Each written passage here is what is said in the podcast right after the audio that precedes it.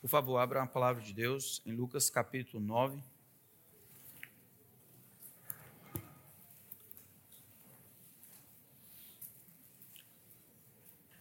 Enquanto vocês vão abrindo, nós continuamos seguindo Jesus, enquanto ele tenta definir o que é um discípulo de Jesus, o que é um, um seguidor de Jesus.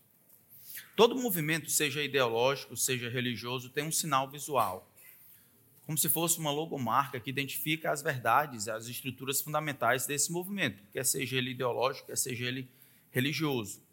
O martelo e a foice, por exemplo, do marxismo, representam a indústria e a agricultura. O Islã, a outra fé monoteísta que nasceu lá no Oriente Médio Antigo, tem a meia-lua, né? referindo-se ao crescente. A flor de lótus do budismo representa as várias vidas que alguém pode ter, sempre crescendo de maneira bela e organizada em harmonia. O cristianismo não é diferente.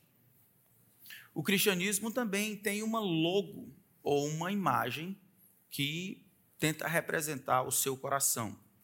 Nem sempre foi assim.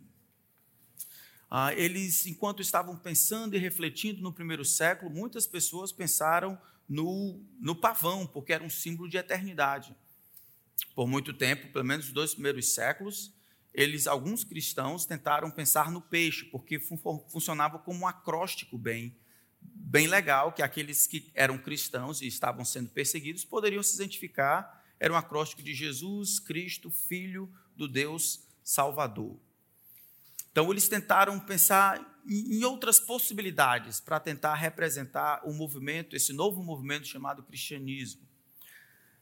Mas com o passar do tempo, eles perceberam que uma era a verdade central do cristianismo. Ela era feia, mas precisava ser encarada. E o cristianismo então decidiu normalmente pela cruz. Aquele instrumento de tortura, aquele instrumento de morte foi o que eles escolheram para representar, para celebrar a verdade central. Na época que Jesus padeceu numa cruz, a cruz representava um instrumento de extrema vergonha. A escolha que os cristãos fizeram da cruz como símbolo da fé é surpreendente quando surge numa época em que as pessoas compreendiam a cruz, a cruz não era uma imagem bonita, não era bibelôs que se colocavam no pescoço, não eram imagens que representavam alguma coisa. A cruz era normalmente reconhecida lá no Calvário e era passada com homens carregando a parte do meio, a trave horizontal, carregando esta parte pelas ruas de Jerusalém, sendo chicoteados por, por romanos até que eles subissem e fossem cravados naquela cruz. Somente os piores dos piores eram mortos na cruz. Cícero, romano, dizia que a cruz era o castigo mais cruel e asqueroso que se tem notícia. Um pouco mais tarde, ele diz que amarrar um cidadão romano é um crime. Açoitá-lo é uma abominação. Matá-lo é quase um ato de homicídio. Crucificá-lo é o quê? Não há palavra que possa descrever um feito tão horrível.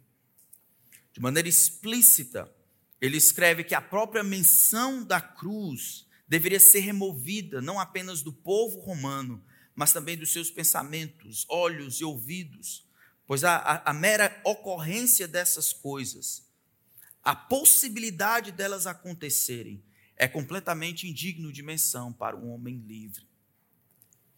Podemos entender então por que que Paulo em 1 Coríntios capítulo 1 vai dizer que alguns foram salvos pela loucura da pregação, da cruz.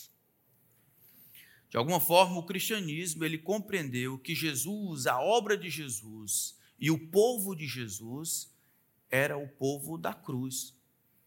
E era o povo da cruz porque o seu mestre havia concentrado seus esforços em realizar uma obra magnífica, da qual todas as outras coisas eram apenas secundárias ou ramificações.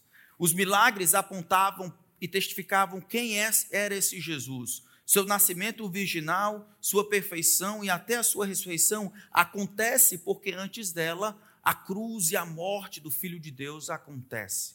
É na cruz que Jesus salva os pecadores. É na cruz que a ira do Deus soberano e justa é apaziguada e absorvida pelo Deus Filho todo-poderoso e perfeito. É na cruz que os homens são de fato condenados justamente. É pela cruz que os homens que creem de fato serão salvos. É a cruz que deveria estar conosco até que ela seja trocada por uma coroa. Em Lucas capítulo 9, Jesus pela primeira vez vai falar sobre a cruz. A partir do versículo 23, o mestre diz assim: Jesus dizia a todos: Se alguém quer vir após mim, negue-se a si mesmo. Dia a dia tome a sua cruz e siga-me. Pois quem quiser salvar a sua vida, a perderá. E quem perder a vida por minha causa, esse a salvará. De que adianta uma pessoa ganhar o mundo inteiro se vier a perder-se ou causar dano a si mesmo? Pois quem quer que se envergonhar de mim, das minhas palavras, dele se envergonhará o filho do homem, quando vier na sua glória e na glória do seu Pai com os santos anjos. Em verdade lhes digo que alguns dos que aqui se encontram não passarão pela morte, até que vejam o reino de Deus. Quando eu era criança, minha professora me ensinou a ler o sinal de trânsito, ou o semáforo. Pare, olhe e siga. Era assim que ela dizia: pare, olhe e siga. Jesus aqui nos dá uma ideia de discipulado, mas a ideia que ele coloca é: negue, tome e siga. Negue-se a si mesmo, tome a cruz e siga. Assim como era fácil lembrar para um semáforo o que se representava aquelas coisas ali, o texto que Jesus nos dá nessa noite é fácil de descrever o que é um discípulo de Jesus, o chamado que Jesus faz. É simples. Negue, tome, siga. Vamos orar. Senhor, esta é a tua palavra que está aberta diante de nós. Isso aqui vai contra toda a nossa concepção de conforto, de vencer na vida, de qualidade de vida. Todas essas coisas tão próprias do meu coração, do coração dos meus irmãos e irmãs aqui. Foi uma cruz que o Senhor nos deu. Foi para tomar a cruz que o Senhor nos convidou. Entra ano, sai ano, as pessoas mudam, as mensagens a respeito do filho e da sua mensagem modificam-se.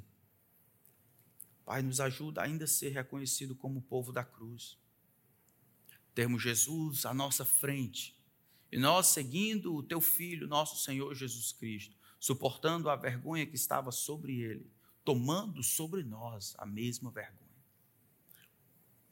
A tua palavra está aberta diante de nós. Que o Senhor não nos permita fugir do que a tua palavra tem a dizer, que ela seja a nossa regra, a linha sobre a qual o nosso pensamento e reflexão caminha Que o Senhor, Espírito Santo, nos ensine, nos convença, nos constranja, nos eduque. Que ao final desse tempo só o Senhor receba a glória. É o que nós pedimos, no nome de Cristo. Amém. Nosso texto começa Jesus dizendo: Se alguém quer vir após mim, negue-se a si mesmo, dia após dia, tome a sua cruz e siga-me. O mais interessante, no entanto, é perceber o que estava acontecendo aqui. No começo do capítulo 9, se vocês lembram bem, Jesus vai dar instrução para os doze sobre como eles devem fazer. Jesus está preparando os seus discípulos. No versículo 51, Jesus vai em direção a Jerusalém para sofrer a sua paixão. Então, ele quer treinar os discípulos para fazerem exatamente o que Jesus havia feito. Ele está caminhando em direção à sua paixão, ele vai ser morto na cruz, um pouco mais na frente, e enquanto ele está com seus discípulos, ele toma o tempo para treinar os seus discípulos que eles devem pensar e o que eles devem fazer. Pouco tempo depois, eles sobem ao monte, Jesus vai ser transfigurado diante dele, demonstrando que esse será o padrão. Jesus, de fato, é o Filho de Deus. E eles têm, assim, pelo menos uma ideia do que Jesus virá e será naquele dia. Mas agora é o momento de colocar os homens à prova. E Jesus vai ter uma conversa com seus discípulos a partir do verso 18. Tá, é a hora de vocês saberem. Uns dizem que eu sou uma pessoa, outros dizem que eu sou outra, mas vocês, vocês, quem vocês acham que eu sou? Não, uns dizem João Batista e tal. Pedro, tomando a palavra, diz: Tu és o Cristo. Tu és o Cristo de Deus, verso 20. Mateus vai dizer: Tu és o Cristo, filho do Deus bendito. Tu és o prometido, aquele que deveria vir ao mundo, o Salvador, aquele que iria absorver a ira, que finalmente iria aplacar o Deus Santo e a punição devida que o homem deve receber por causa dos seus pecados. Tu, tu, tu és este Cristo, este Messias, o prometido. Jesus, então, no versículo 21, começa a dizer: Olha é necessário que o filho do homem sofra muitas coisas. Ele seja rejeitado pela liderança, ou seja, pelos anciãos, pelos principais sacerdotes e pelos escribas. Ele seja morto e no terceiro dia ressuscite. É nesse momento que Lucas não diz, mas Mateus vai dizer que Pedro toma a palavra e diz: Senhor, que é isso? Tem compaixão de ti. Isso nunca vai acontecer com o Senhor. E, e Jesus, então, olhando que quem falava por trás de Pedro, aquela tentação de removê-lo do caminho da cruz, arreda Satanás. É isso que Jesus diz para Pedro. Você cogita, pensa, reflete, a sua perspectiva é humana. Você não cogita das coisas de Deus. O Pai decretou, como nós vimos aqui na leitura, que eu restaurarei todas as coisas e cumprirei a vontade do Pai pela cruz. Eu nasci para esta hora. Fui treinado e voluntariamente deixei o céu para absorver a ira de Deus. Existe uma cruz no meu caminho, essa é a vontade do Pai. E se você me impulsiona para fugir dela, você fala pela boca do diabo. Nós estamos indo para Jerusalém, eu vou ser rejeitado pela liderança, eu vou ser morto, eu serei crucificado. Nesse exato momento, Jesus mostra a unidade, o link que existe entre a sua, o seu próprio destino, a rejeição que ele iria sofrer por parte da liderança, o desejo que ele tem de resgatar, de cumprir a vontade do Pai, a obediência que ele presta ao Pai iria custar muito mais do que a ira de Deus. Ele seria respondido com rejeição, com assassinato, com vergonha com morte. E os discípulos de Jesus iriam participar e receber a mesma coisa. Jesus, então, depois de dizer isso sobre si, é quando começa o nosso texto.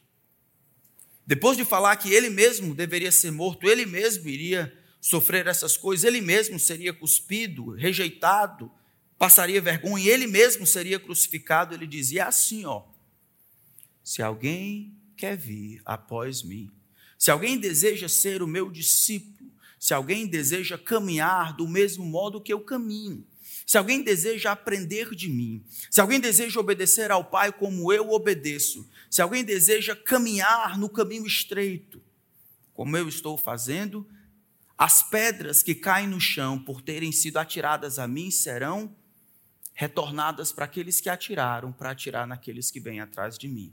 Siga-me! Mas precisam aceitar que a minha condição, o meu destino, vai ser partilhado também por vocês. Se alguém quer vir após mim, negue-se a si mesmo, dia a dia tome a sua cruz e siga-me. A gente entende esse texto? Esse texto está um pouco diferente do que a gente tem ouvido tantas vezes. Talvez em outros lugares, aquela vida fácil e simples, aquela vida descomplicada, aquela vida de prosperidade constante que o mundo tem dito.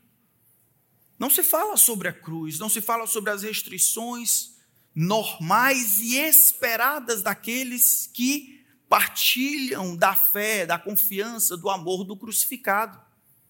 Jesus é sempre um cara legal, não mostra-se Jesus sangrando e sofrendo por causa dos pecadores, aceitando voluntariamente a vontade do Pai e a ira do Pai, e assim dizendo: Ó, oh, é, assim que vocês devem lembrar de mim, porque o próximo serão vocês. Às vezes a gente acredita, eu acho, a ideia de Jesus é que Jesus vai na frente ali com a cruz, carregando ele encurvado, e os homens, aquela, aquele desfile gigantesco do lado de fora, nós acenamos quase como uma rainha. Olhando, enquanto Jesus está com a cruz sobre os ombros, sangrando, sim, mas nós vemos, nós vimos atrás, sorrindo, sem mexer os braços. Jesus pensou numa grande procissão, mas a cruz não estava somente sobre os seus ombros. Jesus pensou, sim, num grande desfile que deixava um grande rastro de sangue por trás, por baixo. Jesus pensou, sim, num grande ajuntamento, cada um encurvado, com a trave do meio sobre os ombros, seguindo o crucificado, indo para ele, para depois de passar pelo Gólgota, então estirarmos com ele nos céus. A única maneira de alcançar a coroa que Jesus prometeu é transferindo ou mudando a coroa que ele nos prometeu pela cruz que ele nos deu. A única maneira de nós recebermos a coroa, isso é, as recompensas finais do que Jesus falou, não nesta vida, mas lá, é termos sobre os nossos ombros, ainda na passagem, a coroa. Isso é, a cruz, para trocarmos então finalmente por uma coroa. Então hoje nós vamos falar apenas sobre o requerimento, apenas sobre o versículo 23, talvez 24, por causa do tempo. Então, negue, tome e siga. A primeira coisa que Jesus fala aí é negue-se a si mesmo. O discípulo deve negar qualquer coisa que possa impedir seu compromisso completo com Jesus. Ele deve colocar seus próprios interesses e desejos em segundo plano. Ele deve negar o interesse próprio, a preocupação com o seu próprio bem-estar. Isso significa rejeitar uma vida baseada no bem-estar. Isso significa rejeitar uma vida que é controlada pelo interesse próprio, pela autorrealização, a fim de buscar cumprir a vontade de Cristo. Negar a si mesmo se refere àquela conversão na qual a pessoa renega o eu pecador natural e entra em um novo relacionamento com Cristo. Negar a si mesmo é dizer não de fato para si, e sim para Cristo. Sem conveniências, sem concordar, sem barganha, sem tentar convencer, é você abrir mão do controle da vida para que Jesus tome a frente tome a direção e assim lidere você até lá. Abnegar dessa maneira ou negar a si mesmo vai dizer algumas coisas a respeito de como nós nos vemos. Por que os homens acham que podem controlar a vida? Por que os homens acham que conseguem fazer o que conseguem fazer? Porque a visão que os homens normalmente têm a respeito de si mesmos é muito ruim. Efésios capítulo 2 vai dizer que todos nós andávamos mortos em nossos delitos e pecados. Ele diz mais: nós andávamos segundo o curso deste mundo, seguindo o príncipe da potestade do ar, éramos por natureza filhos da ira. Nós pensávamos na nossa cabeça como proceder, se bom ou ruim. Era, éramos nós quem decidíamos no final se isso era bom ou mal. Como assim? Quando a gente em, pensa em pecado, a gente pensa normalmente naqueles pecados mais grotescos. E aí a gente não pensa que alguma pessoa, talvez, mesmo sem conhecer a Cristo, pode ser um cara legal. Ele pode amar a esposa, cuidar dos filhos, fazer uma faculdade, dar esmola. Não precisa todo descrente ser afundado na droga e se transformar um chapinha. Mas isso não quer dizer que porque ele não fez os pecados mais grotescos, que ele ainda não está seguindo no curso deste mundo, não é responsável diante de Deus. O texto diz que é, Efésios diz que é, Romanos 1 diz que é, sabe por quê? Porque não importa se champinha ou camarada que beija a esposa e luta para dar uma boa faculdade para o filho, na ponta, na fonte, está a percepção de que ele tem o controle da vida, o agir em independência, sem pensar o que Deus deseja, sem funcionar e decidir para Deus. Essa decisão que é feita de maneira unilateral, seguindo o meu próprio coração, é uma infâmia diante do Deus que deve ser respeitado e que controla todas as coisas. É Deus que deve ser honrado, é Deus que deve ser adorado. Todas as vezes que nós decidimos bom ou ruim, nas pontas, mas se no coração, se na fonte, se na base, se na raiz, nós decidimos porque queremos decidir, porque nos achamos autossuficientes, independentes, capazes, promissores, espertos, inteligentes.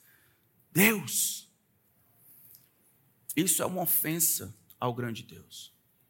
Negar a si mesmo, que é o que Jesus pede, não é somente sair do controle da vida, mas humildemente reconhecer que não consegue controlar a vida.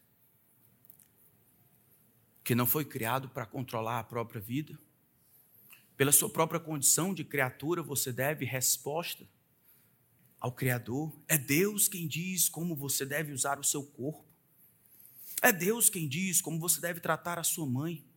É Deus quem diz como você deve usar o seu tempo. É Deus que diz como você deve cuidar da sua filha.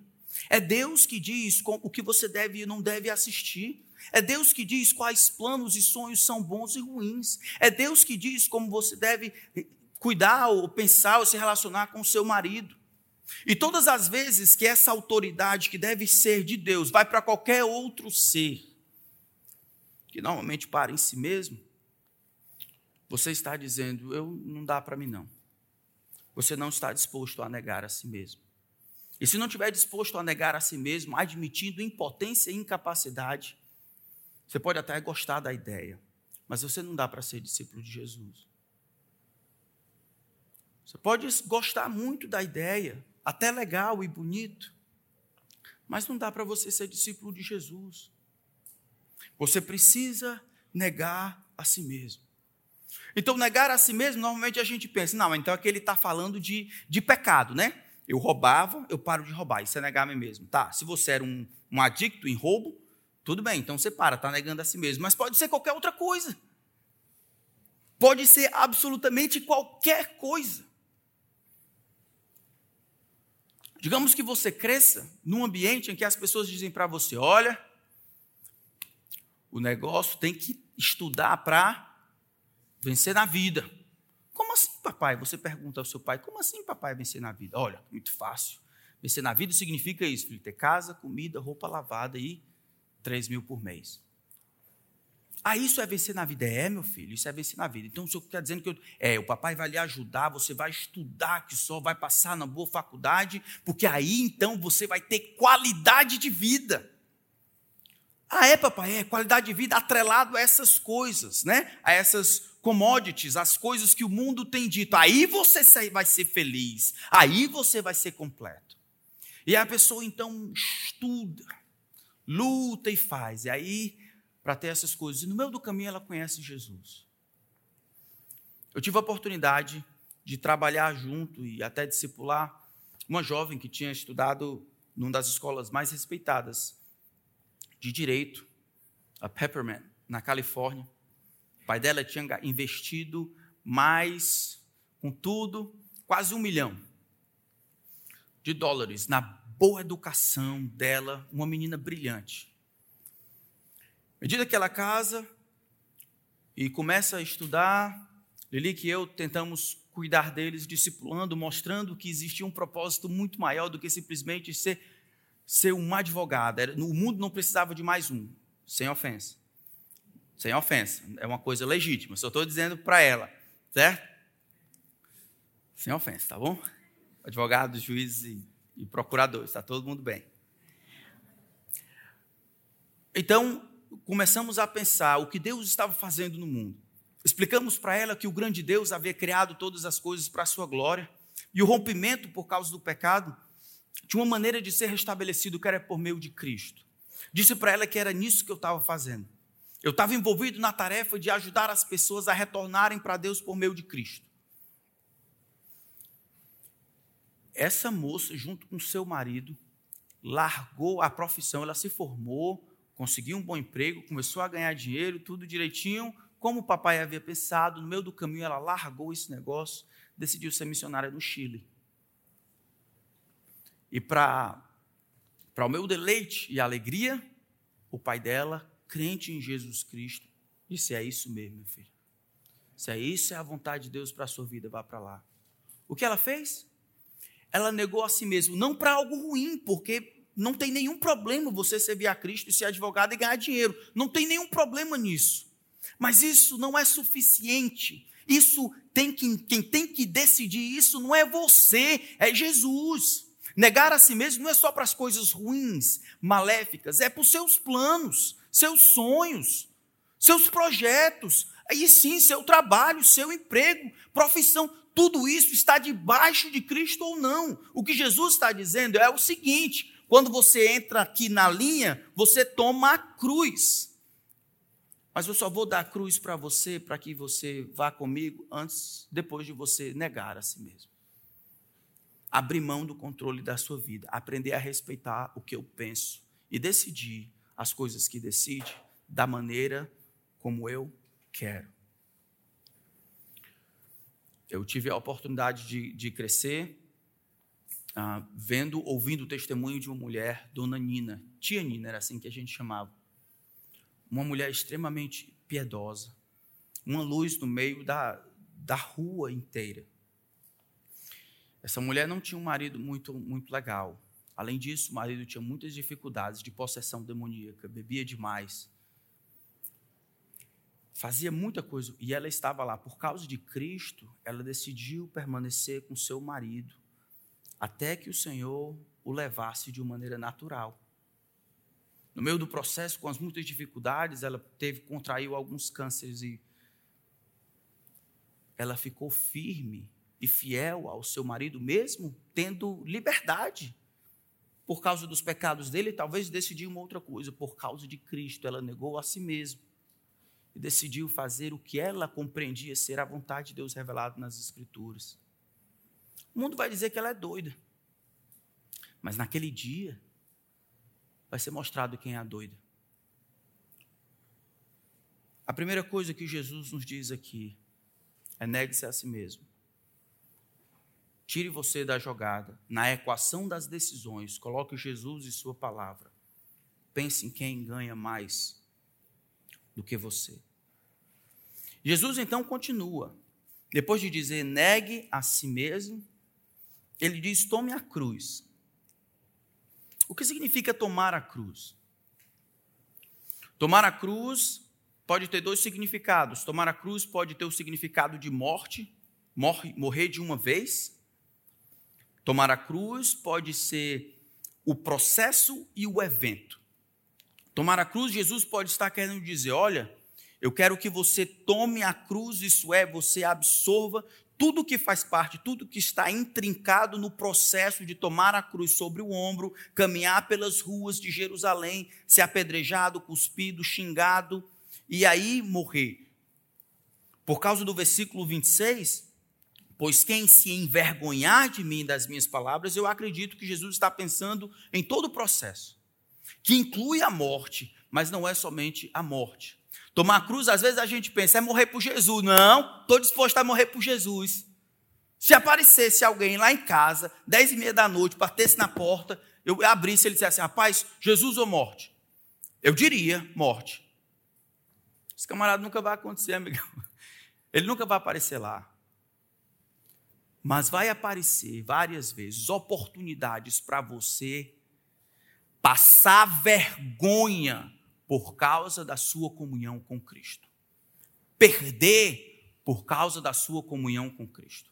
Aceitar voluntariamente a recusa, a rejeição, como aconteceu com Jesus. E sim, se for necessário, você sofrer até o martírio por causa de Cristo. Tomar a cruz é viver como Jesus e a sua cruz, viver como o povo da cruz, aceitando voluntariamente tudo que está intrincado no processo de andar com a cruz sobre os ombros. É ser marcado para ser rejeitado. Tomar a cruz é um compromisso de sofrer o martírio se for necessário. O seguidor de Jesus deve ser como Jesus, em estar preparado para ser perseguido e morrer isso significa estar pronto para o martírio, também estar pronto para as perseguições e oposições todos os dias. Jesus escolheu, eu acho, essa metáfora de carregar a cruz, exatamente porque era isso que iria acontecer com ele. Cada discípulo deveria carregar a cruz de maneira específica, a cruz que lhe seria atribuída como resultado da sua conexão fiel com Cristo. A cruz era um símbolo de sofrimento e a cruz de uma pessoa era um símbolo de fardo particular e de tristeza. Jesus não está pensando simplesmente da morte. Por quê? Porque ele acrescenta essa expressãozinha antes da cruz. Qual é? Antes da palavra tome? Dia a dia. Se Jesus estivesse pensando apenas na morte, você toma a cruz quantas vezes? Uma. Quando Jesus acrescenta dia a dia, é que você acorda de manhã e você diz: Bom dia, Deus. Obrigado pela cruz. Significa que a cruz e a vergonha que acompanha a cruz estaria com você todos os dias. Todos os dias vai nos dizer que não existe férias para a cruz, não existe atestado de doença para a cruz, não existe locais em que você não pode ter a cruz, não existe determinados relacionamentos onde você não tem a cruz. A cruz está com você ou ela não está com você nunca, ou ela está com você sempre, todos os dias, ou ela não foi dada a você. Este aqui, é, de maneira mais clara, é o convite que Jesus faz a todos aqueles que querem segui-lo. Mais do que venha para a minha igreja e você ficará rico, ou venha para a minha igreja, eu vou resolver os seus problemas emocionais, psicológicos ou do seu casamento. Venha para a minha igreja e você vai entrar com isso aqui, vai ganhar um carro maior, um iate, essas coisas aqui. Jesus diz: Venha até mim, eu darei para você uma cruz. E essa cruz vai acompanhar você quando? Todos os dias. Ela vai estar sobre os seus ombros todos os dias, sem feriados, sem folgas, sem atestados médicos, sem relacionamentos ou situações nas quais a cruz não está lá. Vocês estão dispostos a isso mesmo? Você sofreria por Cristo ou você, você passa vergonha por causa de Jesus? As pessoas brincam com você, fazem hora com você, ou rejeitam você. Você sofre algum tipo disso por causa do seu compromisso, por causa da sua conexão com Cristo. Jesus, Jesus não estabelece que esse deve ser o nosso alvo. O nosso alvo é querer rejeições ou dislikes na vida. Esse não é o nosso alvo. Jesus estabelece que está na própria essência, no DNA do discipulado, é negar, tomar e seguir. Sem essas três coisas, o DNA não existe e o discipulado é esvaziado. E a própria mensagem de Cristo perde a sua validade. E Jesus fica sendo apenas um cara legal. Está dentro, embutido no DNA do que significa ser discípulo de Cristo. Envolve rejeição e vergonha. Quando? Dia após dia. Por quê? Por causa da minha conexão com Cristo. Não porque eu sou chato, porque eu sou antipático, não porque eu sou um. Por causa da minha conexão com Cristo. Por causa da minha conexão com Cristo. Palavra diária, então, significa que essa deve ser uma resolução diária. Diariamente indica que esta demanda não é simplesmente uma morte ou um martírio literal, mas uma atitude contínua de abnegação e morte para si mesmo e para o pecado. A cruz não se refere a provações e sofrimentos comuns, mas aquilo que deve ser sofrido ao servir a Cristo. O discípulo aceita dor, vergonha e perseguição por causa de Cristo. Carregar a cruz significa que o condenado está se submetendo ao governo que lhe oprime. O discípulo deve se submeter à autoridade de Deus e viver uma vida de abnegação e submissão a Ele. Quando você, marido, na roda de amigos, você quiser dar onde que é fiel à sua esposa, enquanto está naquelas rodas, o pessoal começa a falar de mulher que não é deles e você der um de, de marido e de crente e se afastar ou não sorrir ou não fazer o gracejo, você vai ser rejeitado. Eles vão chamar você de muitas coisas. Quando você, irmã, deseja ser uma esposa submissa, respeitando a liderança do seu marido em casa, funcionando como auxiliadora, você vai ser catalogada como uma pessoa de, de, de baixa autoestima, alguém sem valor, quase um bicho. Você vai ser envergonhada por causa da sua conexão com Cristo. Sabe você, jovem, quando você quiser permanecer virgem até o casamento, quando você não ficar comungando na roda de amigos a respeito de moralidade e pornografia, quando você não ficar roubando, não pescar, quando você for um camarada educado e respeitar o professor, quando você quiser ser aquele certinho, vão lhe catalogar como alguém que quer ser mais do que é, por causa de Cristo. Quando você mudar o curso da vida, porque eles observam que você é promissor em determinado caminho, e eles veem que você está trocando este sonho por algo simples, como pregar o evangelho e se tacar para a Bolívia, para cuidar de menino e pregar o evangelho na Bolívia. Ou um professor concursado como Wesley, um gênio, que se taca daqui para passar dificuldade em Portugal para pregar o evangelho por, por amor àquele povo. As pessoas vão dizer: como é que é? Como é que você larga isso para pregar o evangelho? A sua conexão com Cristo é o que vai justificar isso. Você aceita isso de bom grado. Essa é a parte que lhe cabe nesse mundo. Isso são os efeitos da cruz na sua vida. O mundo vai olhar esse tipo de discurso e vai dizer: rapaz, esse pastor é doido.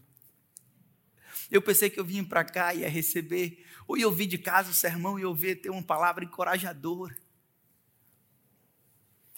O encorajamento vem porque sem a cruz não existe coroa. O encorajamento vem com que Jesus diz: aquele que se envergonhar de mim, das minhas palavras, eu me envergonharei. Quando eu vier naquele dia, esta vergonha, isso é, não ter a cruz. Jesus ele chega a dizer: é assim, ó, de que adianta a pessoa ganhar o mundo inteiro e perder a alma? Tomando a cruz, essa é a única maneira, ele diz: pois quem, no verso 24, pois quem quiser salvar a sua vida, a perderá de todas as inversões de valores que nós observamos em Lucas, aqui é o ápice. De todas as inversões de valores, o maior é aquele que serve. Eu sou o rei soberano, eu sirvo você. De todas elas, aqui está a maior. Porque é somente com a morte que os homens ganham a vida. É perdendo que se ganha. É com a cruz que os homens terão a coroa. E qualquer tentativa de eliminar esses elementos é perder-se. E quem perder a vida por minha causa, esse a salvará. Quem quiser salvar a sua vida, a perderá. Quem quiser se manter dentro do ciclo de aceitação do mundo, quem não quiser ter as, os desdobramentos da cruz, quem não quiser passar vergonha, não quiser ser rejeitado, não quiser viver uma vida ambígua, não quiser, não, quem não quiser isso, é direito seu. Jesus diz: quem quiser salvar a sua vida, preservar a sua vida, o seu estilo de vida, manter as coisas como você tem, não negar a si mesmo. Faça isso e você perderá. Perca. Então você ganhará. Jesus, então, explicando o conteúdo do discipulado, ele começa: negue a si mesmo depois tome a cruz. Por último, ele diz: siga-me. Siga-me. Interessante, Jesus não falou aceite-me. Como normalmente a gente diz, não, fulano de tal aceitou Jesus. Eu entendo o que querem dizer. Mas eu acho que a gente precisa retroceder ao chamado de Jesus. Não é aceite Jesus. Isso é um clichê muito ruim, pereba. Siga Jesus. Tome a cruz. Essa é a linguagem que o nosso mestre. Explique para ele o que quer dizer.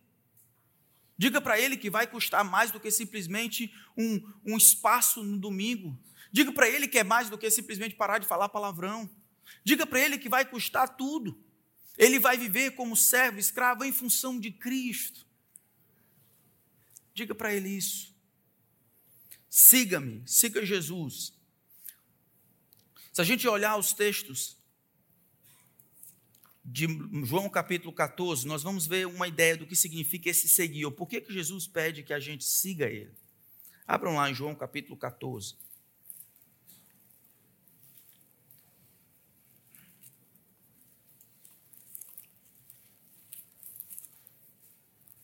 João capítulo 14, Jesus está quase que se despedindo dos seus discípulos, né? Aí o verso 1 ele diz assim: Que o coração de vocês não fique angustiado, vocês creem em mim, creiam em Deus, ou vocês creem em Deus, creio também em mim. Na casa de meu pai há muitas moradas, se não fosse assim eu já lhes teria dito, pois vou preparar um lugar para vocês. Agora preste atenção, verso 3, ó. E quando eu for preparar um lugar, Voltarei e os receberei para mim mesmo, para que onde eu estou, vocês estejam também. A ideia de seguir Jesus é uma ideia que não é somente para essa vida. A ideia de seguir Jesus é estar próximo de Jesus, ser guiado por Jesus. É de manter-se em, em relacionamento próximo com Jesus, de tal ponto que o destino de um depende do outro. É estar debaixo do mesmo jugo com Cristo está ligada e atrelada a ele de tal forma que qualquer mudança de direção que ele faça, essa vai ser a mudança para mim. Isso é muito bom quando nós olhamos em João capítulo 14. Eu vou para casa, vou preparar lugar, porque eu quero que vocês estejam comigo, para que onde eu esteja, estejais vós também. Só que a gente esquece que essa ida para lá, ela é precedida pela cruz. Em outras palavras, nós lutamos a vida inteira. Esses que vão para perto de Jesus são aqueles que lutaram a vida inteira para estar perto de Jesus. Lutaram para amar Jesus, para ficar próximo de Jesus. Se aqui era a cruz e a cruz estava com Jesus, a cruz está comigo. E por terem lutado e aproximado-se, ficado com Jesus, de maneira a experimentar o que Jesus passou, quando Jesus entra na glória, parte dessa glória também será nossa. Porque desejamos e nos aproximamos e estamos com Ele na cruz, quando for o momento da restauração de todas as coisas. Então trocaremos a cruz pela coroa, assim como Ele o fez. Seguir Jesus, irmãos, é seguir para sempre. Seguir Jesus é aprender dele, é caminhar com ele, é participar das coisas que são pertinentes a ele. Esse é o plano de Jesus para os seus discípulos. Nós seguimos Jesus em todo o tempo. E porque nós seguimos Jesus por meio da cruz, nós estaremos com Ele quando a glória chegar. Em 1927, George Bernard, um evangelista, estava viajando pelo, pela parte central ali dos Estados Unidos, pregando nos cultos, cultos para os jovens, cultos campais ele ficou extremamente perturbado com o grande desrespeito que ele via na pregação do Evangelho. Estava sofrendo não somente o Evangelho sendo escarnecido, mas ele próprio, como pregador do Evangelho, estava sendo rejeitado completamente por causa dessa história de carochinha que Deus salva pecadores por causa de um crucificado. Então, ele, frustrado, ele procurou se debruçar pelas, nas Escrituras para tentar encontrar e refletir sobre a obra que Jesus fez na cruz. Ele percebeu que Cristo, então, e a sua cruz eram inseparáveis.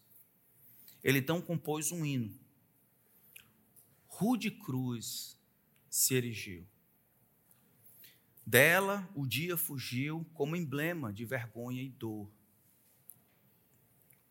Mas contemplo essa cruz, porque nela Jesus, ele deu a vida por mim, um pecador. Ah, como eu amo a mensagem da cruz. Até que eu morra, eu a irei proclamar. Eu também levarei a minha cruz, até por uma coroa trocar. Nessa cruz padeceu e por mim já morreu meu Jesus para dar-me perdão. Eu me alegro, sim, eu me alegro na cruz. Dela vem graça e luz para a minha santificação eu aqui com Jesus, a vergonha da cruz, eu quero sempre levar e sofrer. Cristo vem me buscar e com Ele no lar. Só então uma parte da glória eu hei de ter. Sim, eu amo a mensagem da cruz. Até morrer, eu a vou proclamar. Eu levarei também a minha cruz. Eu levarei a minha cruz. Até por uma coroa trocar. No momento, irmãos, nós temos apenas a cruz. E ela deve ser suficiente para nós. Todos que querem ser discípulos de Jesus precisam estar dispostos a negarem a si mesmos, tomarem a cruz e seguirem o Filho. Se você está aqui e nunca tomou uma decisão de seguir a Cristo, não sabe muito bem como é que esse negócio funciona e tal, quero dizer para você que a cruz é importante para nós porque é nela que Deus ele resolve o problema do pecado humano. Resolve o problema da própria justiça. Ali, o grande Deus que havia acordado algo com o homem, que a alma que pecar essa morrerá. Ali, a ira justa de Deus é satisfeita. Jesus, como uma vítima inocente e voluntária, morre no lugar do pecador. E aqueles que contemplam a cruz e depositam em Jesus todas as fichas para o perdão, para o problema que eles têm com Deus, eles lançam sobre Jesus e a sua cruz todas as fichas, confiando que por causa da cruz, Deus pode perdoar os pecadores. Se você crer assim, confiar dessa maneira, você pode ter o perdão dos pecados. Preciso dizer, no entanto, que isso vai custar tudo. É muito bom e nós alegremente perdemos todas as coisas por causa de Cristo. Alegremente. Eu queria terminar lendo uns textos de Gálatas. Abram em Gálatas. Vamos ver a aplicação da cruz de Cristo na vida do apóstolo Paulo. Gálatas capítulo 2, versículo 20, diz assim: Logo, vamos ler juntos? Logo, já não sou eu quem vive, mas Cristo vive em mim. E esse viver que agora tenho na carne, vivo pela fé no Filho de Deus.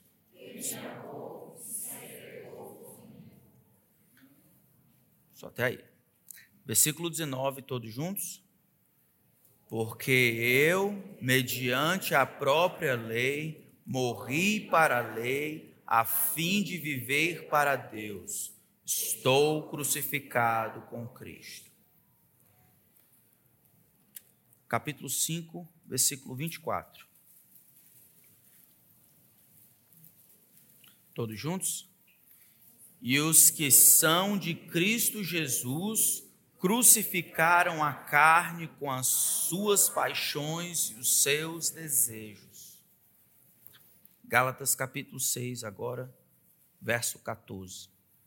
Diz assim: Todos, mas longe de mim gloriar-me, senão na cruz do nosso Senhor Jesus Cristo pela qual o mundo está crucificado para mim, e eu estou crucificado para o mundo. Amém. Vamos orar.